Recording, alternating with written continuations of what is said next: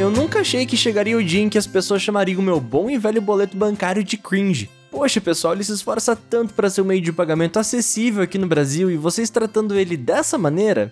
Bom, brincadeiras à parte, eu lembro muito bem quando eu entrei nesse mercado de meios de pagamento e ouvi uma conversa no corredor da empresa que falava o seguinte: Pois é, o cliente tentou pagar um boleto, mas ele ainda não estava registrado lá na CIP. Onde? CIP? Crentes Padre, eu nunca ouvi falar nesse nome. O que será que a CIP faz? Mal eu sabia que a CIP, a Câmara Interbancária de Pagamentos, teria um papel importante não só na minha vida, mas na de todos os brasileiros. Sem ela, boa parte dos nossos produtos financeiros não conseguiria existir e a sua importância vai muito além de boletos. Você pode não enxergar, mas a CIP está presente no nosso dia a dia e o meu desafio aqui é conseguir te mostrar na prática o que ela faz em até 10 minutos. Eu me chamo Gabriel Falk e eu vou te mostrar de um jeito super didático quais são as responsabilidades da CIP, a Câmara Interbancária de Pagamentos, a partir de agora, no Plano Real.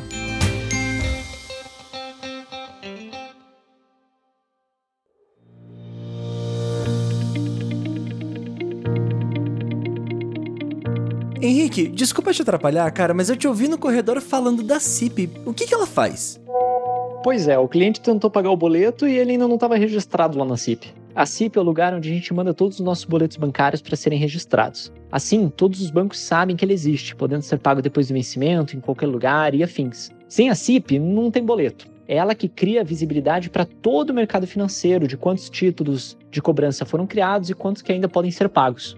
Esse aí é o Henrique Forita, que me contratou como estagiário na época e foi meu gestor por muito tempo. A resposta do Henrique não tá errada e foi super coerente com o momento da empresa lá em 2017, quando eu comecei a trabalhar no mercado de meios de pagamento. Naquela época, a resposta foi suficiente para mim, porém depois de alguns anos eu descobri que a Câmara Interbancária de Pagamentos faz muito mais coisa que isso.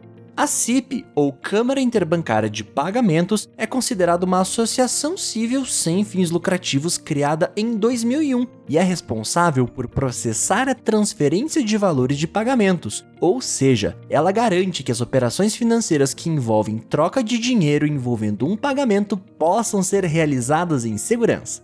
Sabe esse boleto bancário que os Zennials chamam de cringe e que permitem que você pague contas, compre produtos e contrate serviços? Pois bem, quando você escaneia aquele código de barras e efetua um pagamento, quem garante que o dinheiro vai sair em segurança da sua conta e vai ser depositado na conta bancária da empresa que emitiu a cobrança é justamente a CIP. Mas Falk, você falou que a CIP fazia mais coisas do que apenas cuidar de boleto bancário. O que mais que ela faz? Entre as funções da CIP estão também o gerenciamento de transações de cartão de crédito e débito, o registro de contratos de crédito, o processamento de transferências eletrônicas de fundos e também o controle de financiamentos. A Câmara Interbancária de Pagamentos é super polivalente, pois é através das suas ferramentas que instituições financeiras, instituições de pagamentos, bandeiras de cartão, adquirentes, cooperativas de crédito, cartórios e outros órgãos conseguem processar a transferência de valores financeiros de forma segura. Eu quero tentar dimensionar o escopo da CIP para você, então associe a Câmara Interbancária de Pagamentos a um grande tronco de árvore, que é o pilar central para que diversos galhos frondosos possam nascer e florescer. Cada galho vinculado à CIP tem um nome e uma funcionalidade. Eu quero te resumir em um tweet quem são eles e o que fazem. O CITRAF é um desses galhos, também chamado de Sistema de Transferência de Fundos. Ele é responsável pelo processamento das transferências eletrônicas que popularmente a gente chama de TED. Um outro galho bem importante é o PCR, ou Plataforma Centralizadora de Recebíveis. Ela é responsável pela emissão de boletos de cobrança e também pelo seu registro, ou seja, nada mais é que uma grande base onde todos os bancos deste nosso Brasil têm visibilidade dos boletos que foram criados e que podem ser pagos. O Siloc é outro que eu vou comentar, mas esse aqui eu preciso respirar antes de falar. O sistema de liquidação diferida das transferências interbancárias de ordem de crédito é responsável por fazer a liquidação de operações de pagamento, ou seja, aquele que tira o dinheiro de um banco e manda para o outro. Lembrando que ele funciona não só para boletos, mas também para o mercado de cartões, como eu mencionei anteriormente. Olha, não dá para entrar no detalhe sobre todos esses galhos que ligam nesse tronco chamado CIP, mas alguns deles são o SLC, o SCC, a C3 registradora, o SAR, PCPO, o cheque legal e assim por diante. Eu recomendo muito você entrar lá no site da CIP para ver o quão grande essa árvore realmente é. A CIP foca tanto na segurança que, para algumas operações e empresas muito grandes e marketplaces, o Banco Central do Brasil orienta que a liquidação desses pagamentos processados sejam feitos diretamente pela CIP.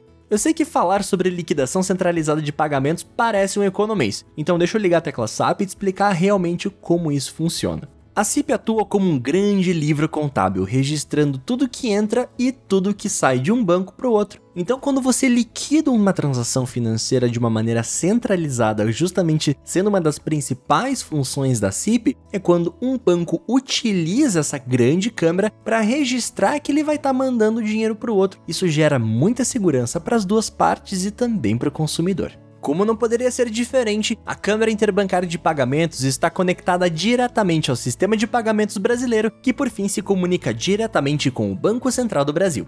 E lembrando que a gente já conversou sobre a função e responsabilidade do Banco Central do Brasil e do sistema de pagamentos brasileiro aqui no Plano Real. Cada um ganhou seu episódio próprio, então se você ainda não ouviu ou quer relembrar o conteúdo, é só voltar no feed do podcast. E aí, bora resumir esse episódio? A CIP é responsável por processar a transferência de valores de pagamento. O seu funcionamento é fundamental na promoção de novas tecnologias, inovação nas transações financeiras, na segurança de dados e na redução de custos dessas operações. A CIP opera tanto boleto bancário quanto cartão de crédito e débito, além dos demais produtos financeiros que a gente já mencionou nesse episódio.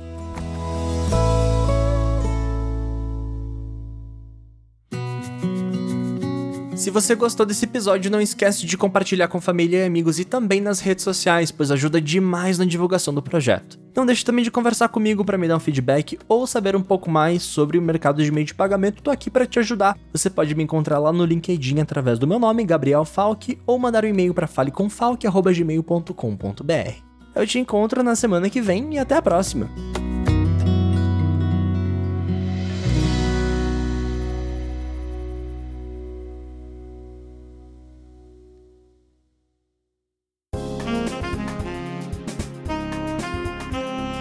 Este podcast foi editado por Randy Maldonado.